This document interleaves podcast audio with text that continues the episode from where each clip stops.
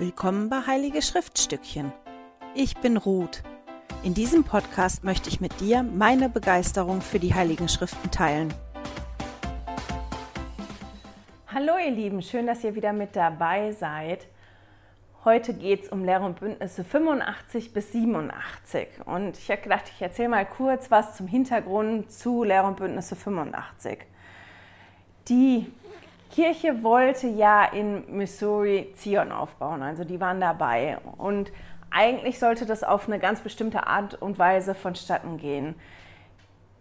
Da sollten bestimmte Mitglieder ausgewählt werden, die sollten sich eine Bescheinigung holen. Das war ein Schriftstück, das entweder vom Bischof der Kirche oder von drei präsidierenden Ältesten unterschrieben war. Und das bestätigte, dass der Betreffende würdig war und im guten Stand war und daher auch in der Lage gewesen ist, eine Treuhandschaft zu empfangen. So. Alle Mitglieder, die nach Missouri gekommen oder nach Missouri gehen wollten, wurde geboten, dass sie ja das Gesetz der Weihung leben sollten.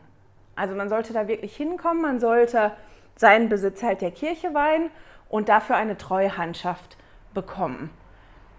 Und die wollten es so regeln, unter anderem auch deshalb, dass genug finanzielle Mittel da sind, um Grundstücke zu kaufen, damit dann auch wirklich genug Grundstücke für alle Mitglieder, die kommen wollten, vorhanden sind. Also es war einer der Gründe. Und damit man nicht so aneckt mit den Leuten, die auch schon da gewohnt haben, dass nicht zu viele auf einmal kommen. Viele, die gekommen sind, waren halt Farmer. Im ersten Moment hätten die aber dann eher einen Schmied oder einen Zimmermann gebraucht. Und im Herbst und im Winter 1832 haben sich aber immer mehr Mitglieder nach Missouri aufgemacht, auch ohne diese Bescheinigung.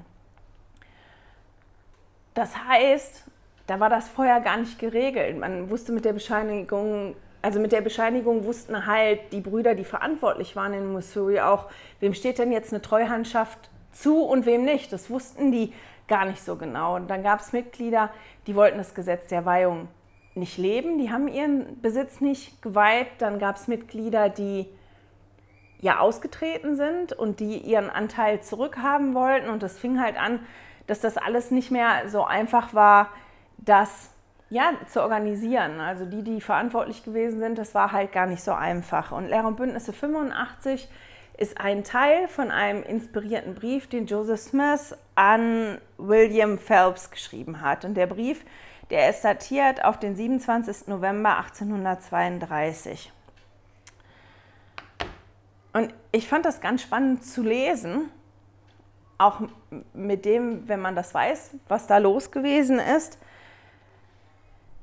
Unter anderem war das wohl auch schwierig mit ähm, Edward Partridge, der, der Bischof, der da gewesen ist, das lief wohl auch nicht so optimal. Der hat halt auch ein bisschen Order gekriegt hier, aber ich möchte in dem Kapitel vor allem über zwei Verse sprechen, die mir so entgegengesprungen sind. Und der Vers, der mir total entgegengesprungen ist, wo ich wirklich dran hängen geblieben bin und darüber nachgedacht habe eine ganze Weile, das ist der Vers 6, den möchte ich gerne mal vorlesen. Ja, so spricht die leise, sanfte Stimme, die durch alles flüstert und alles durchdringt und die mich oftmals bis ins Gebein erbeben lässt, wenn sie etwas kundtut. Und das ist hier Joseph Smith, der beschreibt, wie sich der Heilige Geist für ihn anfühlt, wenn er mit ihm spricht. Und ich fand die Beschreibung ganz interessant. Ich sammle auf einem Extrazettel alle Namen und Beschreibungen für Jesus für mich, um das mal aufgelistet zu haben. Und als ich das gelesen habe, habe ich gedacht, naja, vielleicht muss ich doch mal anfangen, das auch für den Heiligen Geist zu machen. Nochmal wirklich darauf zu achten, wie die verschiedenen Leute den Heiligen Geist beschreiben. Weil meistens, wenn der beschrieben wird, ist das ja die sanfte, leise Stimme. Und Joseph Smith hat hier aber ja noch mehr Beschreibungen, die durch alles flüstert und alles durchdringt. Und ich finde alleine die, die ähm, Formulierung, die durch alles flüstert, total interessant. Dass dieses Flüstern halt durch alles durchgeht und dieses alles durchdringt. Und man ist ja bei diesem sanft und leise, das ist ja eher so das Stille. Und das ist ja auch das, was wir oft hören. Da gibt es auch genug Ansprachen und Zitate von diversen ähm, ja, Mitgliedern, Propheten, Aposteln drüber, dass der Heilige Geist ja sanft und leise ist und dass man ja sich Ruheräume einräumen soll, damit man den dann auch wirklich wahrnimmt. Und dann kommt aber die Beschreibung, die mich oftmals bis ins Gebein erbeben lässt. Und dann, und das ist wahrscheinlich das, warum mir das so aufgefallen ist, weil ich gedacht habe, das ist ja fast gegensätzlich. Naja, nicht unbedingt, aber wenn, wenn da etwas ist, was einem bis ins Innerste erbeben lässt, ist es dann noch sanft und leise. Vielleicht schon. Und ich habe halt wirklich darüber nachgedacht, wie ist das denn für mich? Wie spricht der Heilige Geist mit mir? Und ich liebe ja Wörter und die Herkunft von Wörtern und was das wirklich bedeutet. Und ich habe mal bei sanft und leise nachgeschlagen. Und leise, da stand halt im, im Duden unter anderem nur wenig, schwach hörbar, nur angedeutet, schwach leicht, nicht sehr groß gering, nur wenig spürbar, sanft zart, vorsichtig behutsam, etwas, ein bisschen wenig. Und dann fand ich spannend bei der Herkunft, dass man gesagt hat, dass da stand, anfänglich bezeichnete das Adjektiv leise wohl die Sanftheit einer Berührung und erst danach dann halt, dass man irgendwas schwach hören kann. Also den Gehöreindruck, der kam halt erst später. Und bei sanft, da ich jetzt nichts Spannendes zu der Entstehungsgeschichte gefunden, aber ich fand die Definition toll. Ausgeglichen und friedfertig, beruhigend und angenehm von geringer Intensität. Ähm, und da meinten die mit dem Druck, sanft ist ja zum Beispiel, dass man sanft jemanden sanft streichelt und nicht, dass man da so feste drüber streicht. Jetzt wissen wir ja vom, vom, wenn man ganz sanft gestreichelt wird, dass man dann auch Gänsehaut kriegen kann und dass, obwohl etwas sanft ist, das trotzdem intensiv sein kann. Und ich habe mich halt aber wirklich gefragt, wie ist denn das, wie der Heilige Geist mit mir spricht? Und wenn mich jetzt jemand fragen würde, Ruth, beschreib mal, wie ist denn der Heilige Geist für dich? Weil das ist ja das, was Joseph Smith hier macht, die sanfte, leise Stimme, die durch alles flüstert. Die durchdringt alles. Also das ist eine Stimme, die ist sanft und leise. Das Flüstern geht durch alles durch. Die kann alles durchdringen. Und oft lässt die meine Gebeine erbeben. Also oftmals bin ich bis ins Innerste, ja, erschüttern. Ja, erschüttert ist wahrscheinlich falsch. Also er sagt ja wirklich, ne, oftmals bin ich ins Gebein, die mich oftmals bis ins Gebein erbeben lässt. Wie ist denn das für mich? Und ich halt, und da musste ich dann lachen drüber. Ich glaube, der Heilige Geist spricht nicht sanft und leise mit mir. ähm, wenn ich den ähm, beschreiben müsste, würd bei mir, würden bei mir so beschreibende Wörter wie intensiv, eindrücklich, ähm, klar, der ist oft sehr klar. Mm, komm. Und ich habe halt gesprochen mit, mit meiner Familie und habe die dann mal ähm, gefragt, wie das denn bei denen ist, wie die das beschreiben würde. Und ich fand das total toll. Der Theodor, der hat halt gesagt, naja, das ist bei ihm wie bei einem anderen Menschen auch, wenn der Heilige Geist ihm schöne Sachen sagt, und die toll sind, dann fühlt sich das gut an, dann ist das ein gutes Gefühl, ein beruhigendes Gefühl. Aber wenn der Heilige Geist mit ihm schimpft, weil er irgendwas nicht richtig gemacht hat, dann ist es genauso wie wenn jemand anderes ja, mit ihm schimpft und ihm sagt, das hast jetzt nicht richtig gemacht. Das wird genauso ein Gefühl hinterlassen. Und ich habe halt dann da nochmal drüber nachgedacht und habe halt für mich gedacht, ich glaube, für mich ist dieses sanfte und leise, bezieht sich bei mir eher darauf, dass man halt dann aufpassen muss, dass man das mitbekommt. Und ich glaube, in die Richtung geht es auch wirklich. Ähm, dass das nicht zu... Ich glaube, der Heilige Geist spricht oft mit mir und ich kriege das gar nicht so bewusst mit, weil das so wie dann eine Normalität hat, dass der ja ähm, da ist Seht ihr, ich finde das jetzt gerade schon schwierig zu beschreiben. Aber ich fand die Beschreibung da ganz, ganz spannend und das waren ganz interessante Gespräche und deswegen habe ich auch gedacht, ich erzähle euch davon, weil das was ist, ja, was für mich ganz toll gewesen ist. Und ich habe jetzt gerade auch ein bisschen eine Gänsehaut, weil ich glaube, dass mir das geholfen hat, nochmal bewusster wahrzunehmen, wie ist denn der Heilige Geist für mich? Und wenn ich den beschreiben würde, wie ist der denn? Und wenn ich weiß, wie der für mich ist, dann kann ich den ja auch wieder besser erkennen und enger mit dem Heiligen Geist quasi zusammenarbeiten. Und das ist wirklich eine Aufforderung an euch. Überlegt euch mal, wenn ihr den Heiligen Geist beschreiben müsstet und nicht nur sagen müsstet, das ist die sanfte und leise Stimme wie überall, sondern was löst der Heilige Geist bei dir aus? Was ist das bei dir? Durchdringt er alles bei dir? Erschüttert er dich? Was macht er? Wie würdest du das beschreiben, wie der mit dir kommuniziert, was er bei dir auslöst? Die anderen Verse, die ich spannend gefunden habe, das sind tatsächlich der Vers 1 und 2 in Lehr und Bündnisse 85. Die möchte ich auch einmal vorlesen.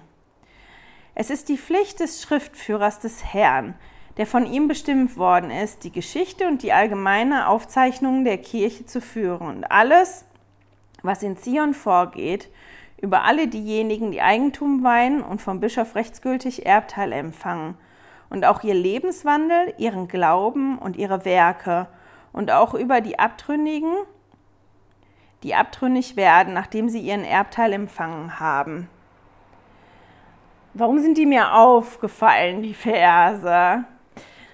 Erstmal fand ich die Beschreibung toll, der Schriftführer des Herrn. Also, dass es hier um die Pflichten geht, um den Schriftführer des Herrn, der bestimmte Dinge aufschreiben soll. Auch heute wird in der Kirche noch Bericht geführt, da habe ich auch schon mal drüber gesprochen, möchte ich heute nicht mehr so lange machen. Und immer wenn Berichte aufkommen, kommen wir ja dahin, dass darüber gesprochen wird, dass wir ja auch aufgefordert sind, Tagebuch zu schreiben oder unseren persönlichen Bericht zu schreiben. Und das, was spannend ist, ist, dass Joseph Smith, nachdem er halt diesen Brief geschrieben hat und nachdem diese Offenbarung gewesen ist, die er integriert hat in den Brief, ähm, der hingegangen ist und sich ein Tagebuch geholt hat. Und der hat nicht nur ein Tagebuch gehabt, sondern ganz viele Tagebücher. Unter anderem, ähm, ich kriege das gar nicht mehr hin, über das Leben und Wirken von Joseph Smith und die ähm, fantastischen Dinge, die er erlebt hat, irgendwie so, ich will jetzt nichts Falsches sagen. Er hat auch ein anderes Buch geschrieben, wo, wo er aufgeschrieben hat von Menschen, die ihn beeindruckt haben, die im Herrn, mit dem Herrn leben. Dass er wie die Namen aufgeschrieben hat und das, was er toll gefunden hat. Und ich bin ja überhaupt gar keine Tagebuchschreiberin, wirklich nicht. Ich habe total oft angefangen und wenn ich alle meine Tagebücher auseinanderpflücken würde und die zusammenkleben würde, wäre das wahrscheinlich noch nicht mal ein, ein so normales Notizbuch voll. Aber ich habe halt angefangen, zum Beispiel die geistigen Sachen, das ist ja das, was ich habe hier, ähm, wenn ich in den Schriften studiere, die Dinge, die mir auffallen, aufzuschreiben. Der Ansgar, der macht, und das ist für unsere Familie ganz toll, der macht ja einen Familienbericht. Und ich glaube schon, dass es wichtig ist, dass jeder von uns irgendeine Form findet, einen Bericht zu führen. Weil das wichtig für uns ist. Und zwar, damit wir erkennen und uns erinnern, dass wir uns an Dinge erinnern, die wir erlebt haben, dass wir uns erinnern, wie der Herr in unserem Leben wirkt und dass wir das auch besser erkennen können, eben dadurch, wenn wir das nachlesen, weil wir dann vielleicht besser Muster erkennen. Und mir ist da halt was zu aufgefallen. Ich erzähle das mal und dann versteht ihr, was ich meine. In der Schweiz ist es im Moment so, es gab eine Änderung.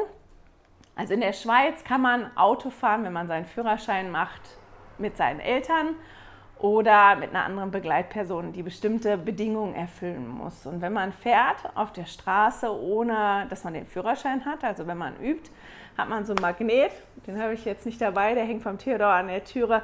Ähm, das ist blau und da ist ein großes weißes L drauf. Und wenn man hinter dem herfährt, weiß man, derjenige, der da gerade Auto fährt, der lernt das jetzt zu fahren. Und der Theodor ist 17 geworden dieses Jahr und hat die Theorieprüfungen gemacht und darf jetzt mit dem L fahren. Und die Änderung ist, dass das jetzt nicht nur ein Kann ist, man kann fahren vorher mit seinen Eltern, also man muss hier nicht mit einem Fahrlehrer Fahrstunden nehmen, sondern ab dem Jahrgang vom Theodor jetzt müssen die ein ganzes Jahr, bevor die dann die praktische Prüfung machen dürfen, mit dem L durch die Gegend gefahren sein. Und weil wir uns ja damit beschäftigt haben und der Theo ja jetzt auch seine ersten Fahrstunden hatte, weil ich lasse den Theodor Fahrstunden machen, bevor ich mich mit dem ins Auto setze und fahre, ähm, dass mein Selbstbewusstsein nicht so groß, wir das so zuzutrauen, sind mir auf einmal überall die Ls aufgefallen.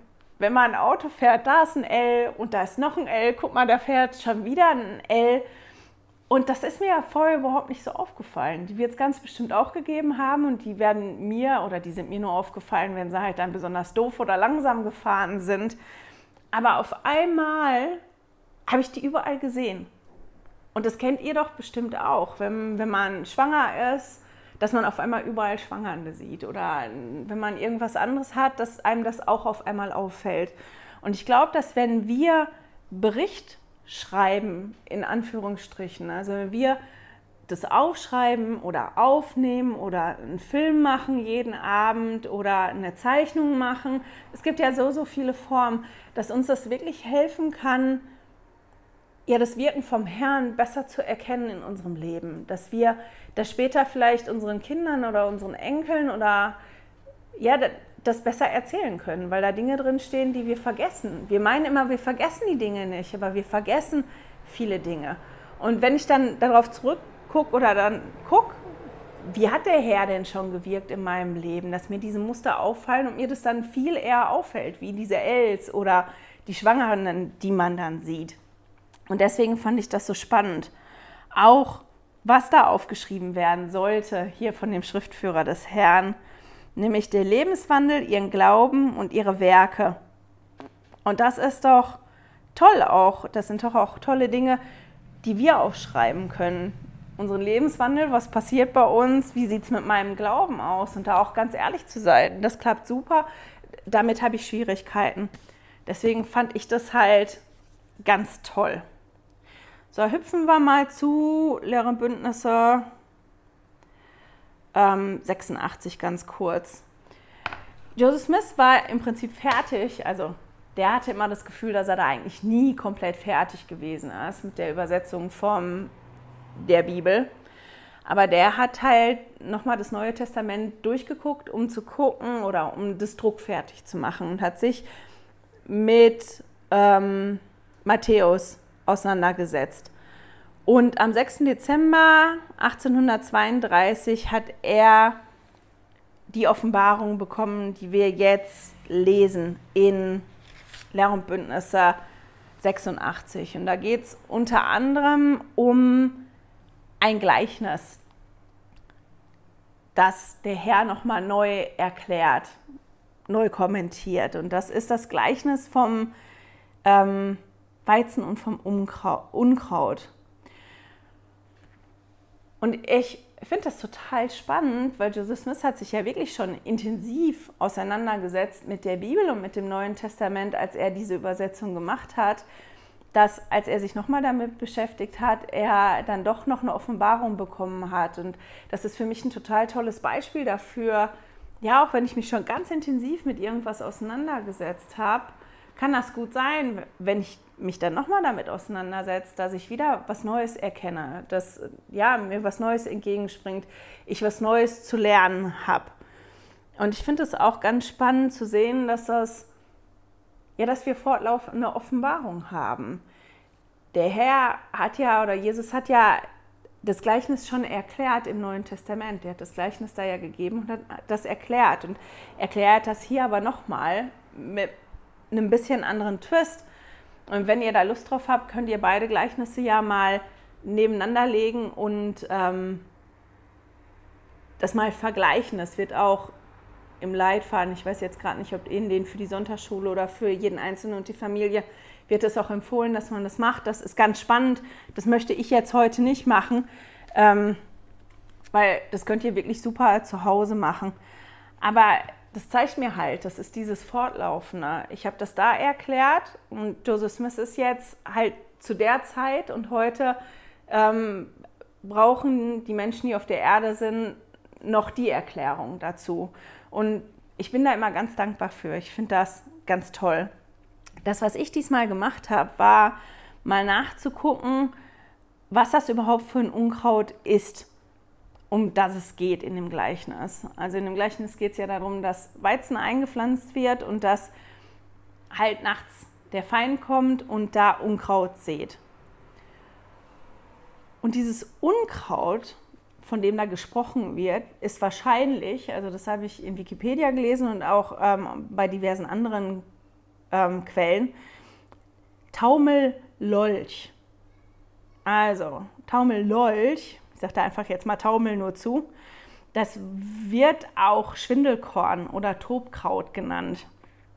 Und dieses Unkraut, dieses Taumellolch, ist oft von einem, einem Pilz befallen, der Giftstoffe bildet und dadurch wird halt die ganze Pflanze giftig.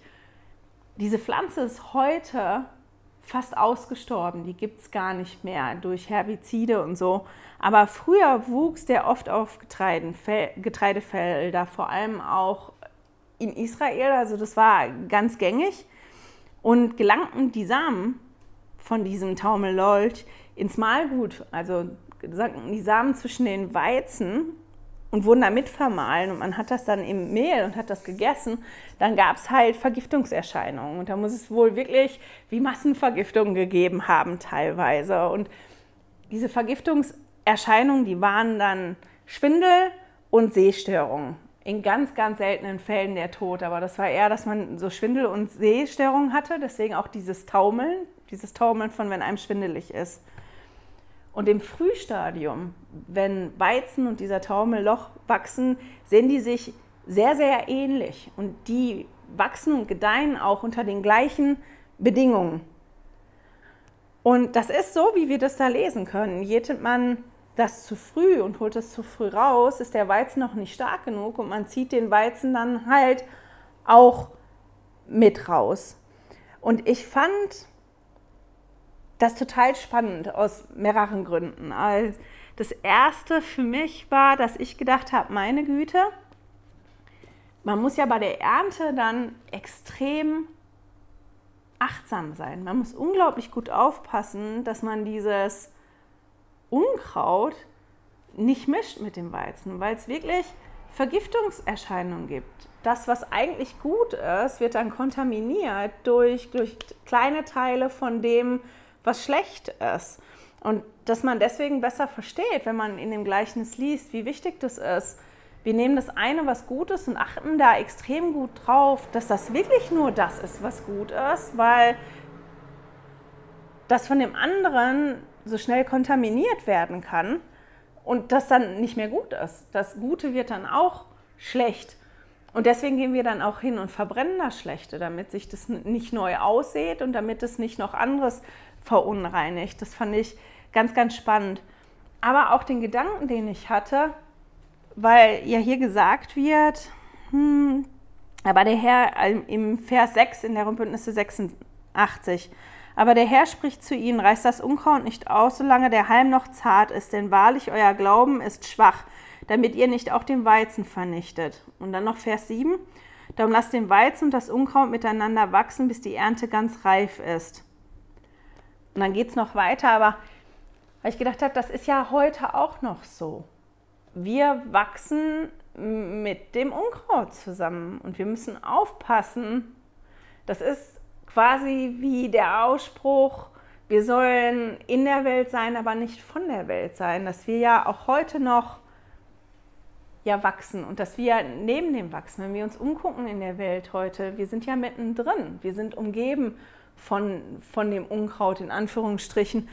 Und ähm, ja, dass es für uns auch total wichtig ist, dass, dass wir wirklich dafür sorgen, dass unsere Wurzeln stark werden, dass unser Glauben wächst und groß wird und dass ich halt unglaublich dankbar bin, dass der Herr das sieht, dass er da halt sagt, ähm, denn wahrlich euer Glaube ist schwach. So, der, er weiß, dass unser Glaube noch nicht stark genug ist und dass wir die Zeit haben, dass die Wurzeln wachsen müssen, damit wir nicht zusammen mit dem Unkraut rausgerupst werden. Und das fand ich total toll. So, jetzt gehen wir zu Lehre und Bündnisse 87. Und Lehre und Bündnisse 87 ist das Ganze, was drumherum ist, total spannend. Ich muss jetzt mal einmal gehen und die Notizen aufmachen, damit ich hoffentlich nichts vergesse. So. 1832 war wohl einiges los. In Indien muss, weiß jetzt gerade gar nicht mehr, was in Indien war. Da ist irgendwo Cholera ausgebrochen. In Indien war auch was, ich habe es jetzt vergessen. Und ähm, es gab halt politische Auseinandersetzungen zwischen dem Staat und South Carolina. Also zwischen dem Staat South Carolina und der Bundesregierung der Vereinigten Staaten. Und es ging um Einfuhrzölle. Die Einwohner von South Carolina, die, die waren mehr angewiesen auf die Einfuhr von Industriegütern und deswegen haben die das als ungerechtfertigt ähm, gesehen. Und führende Regierungsbeamte in South Carolina verabschiedeten dann ein Gesetz, durch das die Bundesgesetze außer Kraft getreten, ähm, außer Kraft gesetzt wurden und viele Einwohner in South Carolina begannen sich auf einen Militärschlag gegen die Bundesregierung vorzubereiten. Und der Präsident der Vereinigten Staaten tat kund, er werde die Gesetze des Landes notfalls auch mit Gewalt durchsetzen. Also das ist das, worum es da gegangen ist. Darüber wurde auch in, in den Zeitungen berichtet und das war natürlich beunruhigend. Und Joseph Smith hat sich da auch Gedanken drüber gemacht. Wie ist denn das? Wie sieht das aus? Was passiert, wenn das kommt?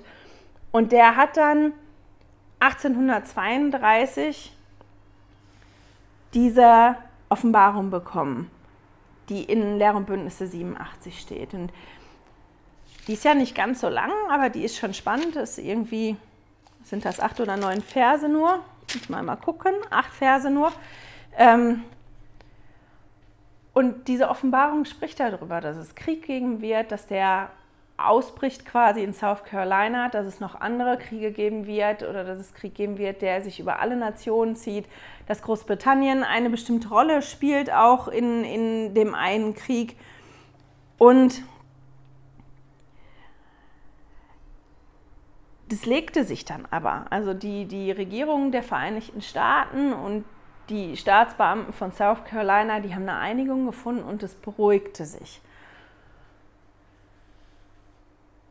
Und jetzt muss ich mal überlegen, damit ich nichts Falsches erzähle. Die Offenbarung, die war noch nicht gedruckt zu dem Zeitpunkt. Die ist erst, ich muss mal nachgucken, in 1851 gedruckt worden. Also Joseph Smith hat die, als Lehrer und Bündnisse das erste Mal gedruckt worden ist, wirklich zurückgehalten. Die ist nicht gedruckt worden. Und es kannten aber natürlich einige diese Prophezeiung, unter anderem ja auch Orson Pratt. Der hat die ähm, immer wieder verkündet. Der hat die dabei gehabt, die haben ja damals Lehrer und Bündnisse die verschiedenen Offenbarungen sich abgeschrieben auf Zetteln und hatten die dabei gehabt und er hatte diese Offenbarung und er hat das halt immer wieder gesagt. Und die haben sich ja geeinigt, South Carolina und die Regierung der Vereinigten Staaten, die haben sich ja geeinigt und deswegen haben sich viele auch lustig gemacht über den Orson Pratt und auch über Joseph Smith und überhaupt die Offenbarung und wenn er davon erzählt hat oder wenn er darüber gepredigt hat, der Orson Pratt, dann wurden seine Worte als bodenloser Unsinn bezeichnet oder der wurde ausgelacht oder verspottet und so weiter. Joseph Smith hat zehn Jahre später, 1843, diese Offenbarung aber nochmal bestätigt. Das werden wir lesen, wenn wir uns mit Lehr und Bündnisse 130 beschäftigen. Also die ist nicht gedruckt worden, das ist auch nicht so eingetroffen, wie er das da gesagt hat zu dem Zeitpunkt, aber der hat die zehn Jahre später nochmal bestätigt. Nee, nee, das war nicht irgendwie falsch und das ist nicht im Sande gelaufen, sondern das ist so und das bleibt so. 1851 wurde die dann das erste Mal in England gedruckt und 1861 fing die dann an, sich zu erfüllen. Jetzt muss ich mal einmal gucken, dass ich nichts Falsches erzähle. Also 1861 eröffneten dann Kriegsschiffe aus dem Süden das Feuer auf Bundessoldaten der Vereinigten Staaten. Und zwar im Hafen von Charleston in South Carolina. Und der Bürgerkrieg, also der Krieg, der heute als Bürgerkrieg bekannt ist, der, der fing halt da an dann tatsächlich.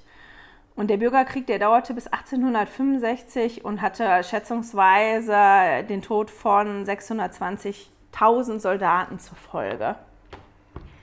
Auch andere Dinge bewahrheiteten sich später. Der Erste Weltkrieg, der dann gekommen ist, oder auch ähm, das, äh, jetzt muss ich mal überlegen, jetzt bringe ich was durcheinander. Im amerikanischen Bürgerkrieg haben die Südstaaten auch Großbritannien um Hilfe gebeten. Da gab es dann auch noch Verwicklung. Also es ist wirklich so, dass das sich fast 30 Jahre später diese Offenbarung, in der ja die Verheißung gewesen ist von Kriegen, von Kriegsgerücht, äh, wie die Kriege sich verbreiten werden, wer anfängt oder wo der Krieg anfängt, wer noch beteiligt wird, der, der fing, das fing an, sich zu erfüllen. Und das ist schon ganz spannend, weil da halt steht in Vers 1, in Bezug auf die Kriege, die in Kürze eintreten werden. Und da sehen wir halt, dass der Vater im Himmel wirklich eine andere Zeitrechnung hat als wir, weil ich würde 30 Jahre nicht als in Kürze bezeichnen. Das ist für mich schon eine ganze Weile hin. Aber für den Vater im Himmel und für Jesus sind halt 30 Jahre wirklich ein kurzer Zeitabschnitt. Also geht das schon mit in, in Kürze. Das, was ich spannend fand, war, ich habe das Video geguckt von Don't Miss This und die haben ein paar Fragen gestellt, die ich mir jetzt einfach geklaut habe, weil ich die so toll gefunden habe. Da habe ich mir nämlich auch Gedanken drüber gemacht. Nämlich, welche Verheißung, Prophezeiung hat ein Prophet während meines Lebens gemacht? Habe ich bestätigt bekommen, dass eine bestimmte Prophezeiung wahr ist?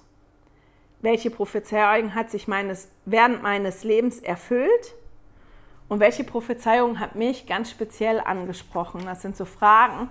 Ist auch spannend, könnt ihr euch ja mal drüber Gedanken machen. Es gab einige Prophezeiungen im Laufe meines Lebens und ich habe halt festgestellt, dass ich die meistens nur bestätigt bekommen habe, wenn ich den Herrn auch wirklich danach gefragt habe. Eine Prophezeiung, die mir direkt in den Sinn gekommen ist, die sich erfüllt hat während meines Lebens, ist, die, die Prophezeiung von Lorenzo Snow, der 1800, ich glaube 99, prophezeit hat, dass es überall auf der Welt Tempel geben wird. Und zu dem Zeitpunkt gab es, glaube ich, nur vier Tempel in Utah, also wirklich nur so eine Handvoll. Und dass ich halt miterleben konnte, als Präsident Hinckley Präsident der Kirche gewesen ist, dass auf einmal überall Tempel gebaut worden sind ich meine, ich bin groß geworden, ähm, immer in der Nähe von einem Tempel, in Anführungsstrichen. Also der Frankfurt-Tempel war damals irgendwie drei Stunden entfernt. Wir sind da regelmäßig als Jugendliche hingefahren und haben Tempeltage gemacht. Hier in der Schweiz der Tempel, der ist nur eine Stunde entfernt. Also ich kenne das gar nicht, dass man Tage oder ewig viele Stunden fahren muss, um zum Tempel zu kommen. Und das war aber trotzdem spannend zu sehen, wie auf einmal es überall Tempel gab und das ist ja auch heute noch so und auch an, an Orten, wo man sich nie hätte vorstellen können, dass es da überall Tempel gibt. Und wenn man sich beschäftigt damit, dann gibt es bei ganz, ganz vielen Tempeln, die gebaut werden, Wunder, dass die überhaupt gebaut werden konnten. Von dass das Grundstück gekauft werden konnte, über wie der Bau stattgefunden hat. Und das ist eine Prophezeiung, die wir heute beobachten können, die sich wirklich erfüllt und die sich bewahrheitet. Präsident Hinckley hat unter anderem bei einer Priestertumsversammlung darüber gesprochen und ich meine, das war 2002, wie wichtig das ist, selbstständig und vorbereitet zu sein. Und dass wir unsere Schulden abbezahlen sollen, das haben wir ja immer wieder gesagt gekriegt. Und danach kam ja dann halt die, die Wirtschaftskrise, die voll zugehauen hat. Das ist auch was, wo man das sehen kann, dass halt uns wirklich Wahrheit, dass da Prophezeiungen sind, wo wir an Dinge erinnert werden und dass das einen Grund hat. Und die Prophezeiung oder die Offenbarung, die mich am meisten angesprochen hat, war, als Präsident Nelson Prophet geworden ist. Ich glaube, das war die erste Ansprache, die er gegeben hat und wo er zu uns gesagt hat, dass wir ohne den Heiligen Geist geistig nicht überleben können. Und als er das gesagt hat, wusste ich sofort, dass es war und ich wusste sofort, dass das wichtig für mich ist. Also das ist so eine Ausnahme. Meistens habe ich wirklich eine Bestätigung bekommen, wenn ich danach gefragt habe, dem Herrn, ist das so, ist das wahr?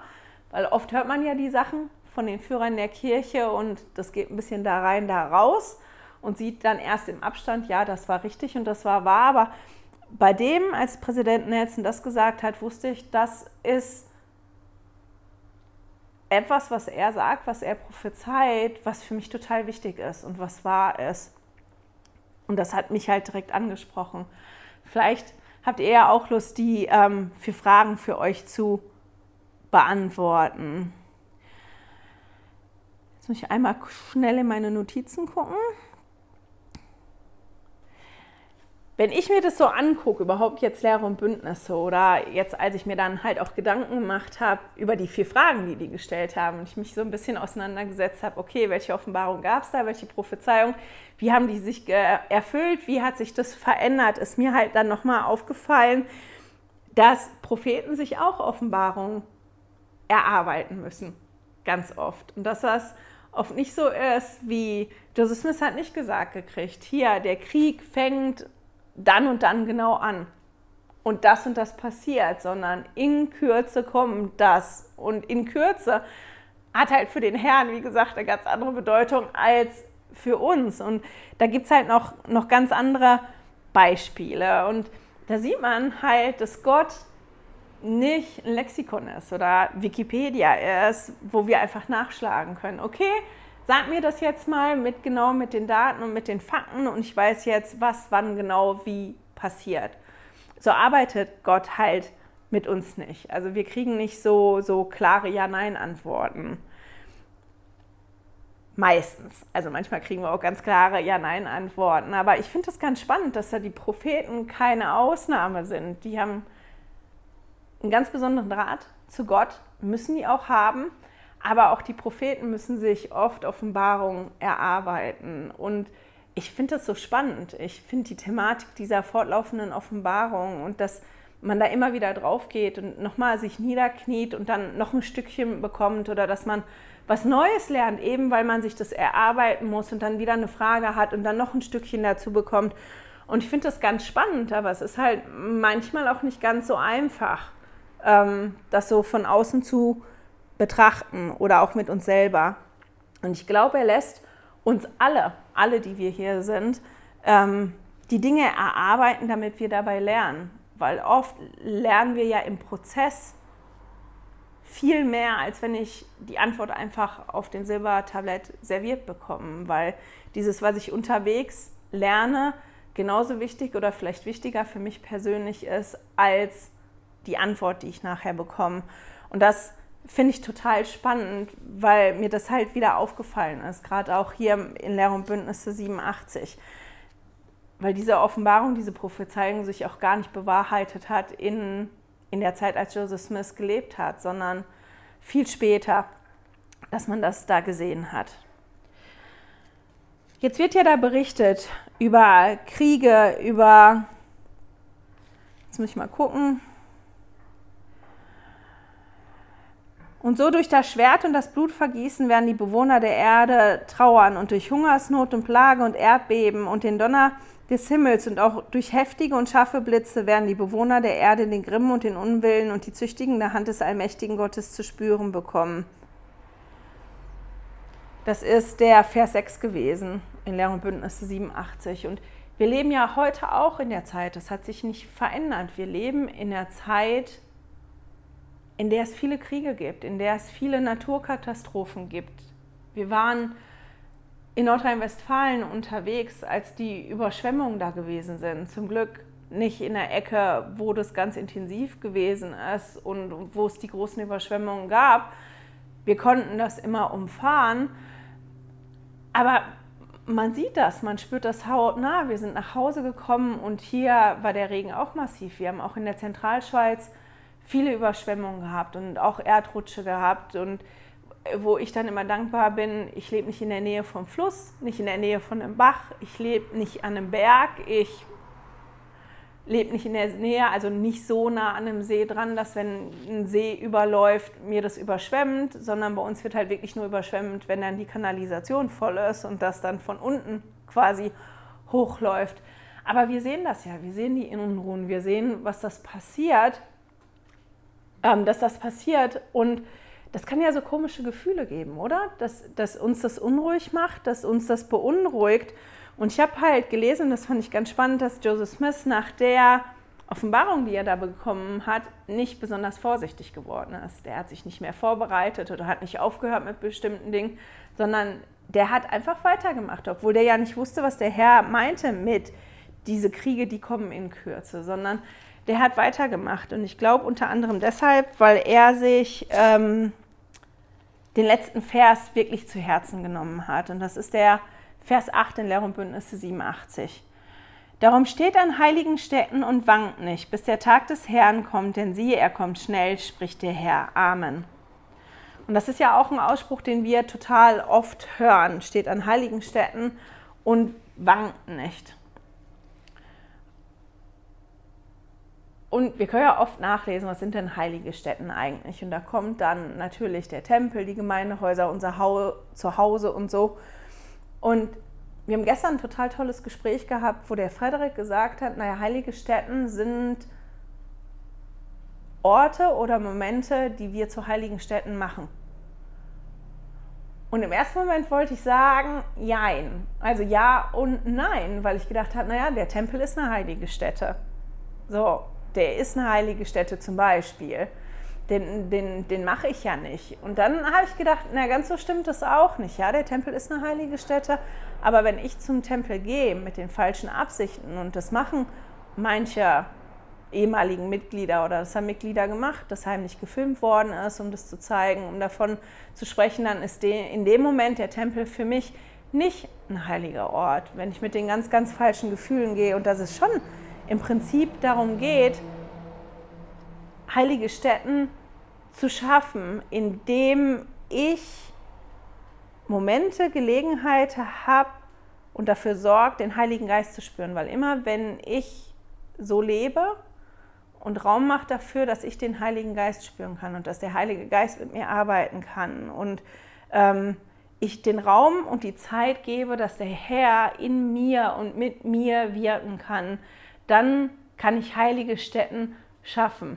Und heilige Stätten können wirklich Orte sein, wie unser Zuhause kann eine ganz, ganz wichtige heilige Stätte werden. Oder das können Momente sein, Momente, wo wir mit anderen zusammensitzen und das fühlen. Jetzt gerade ist eine heilige Stätte. Hier, jetzt gerade in dem Moment.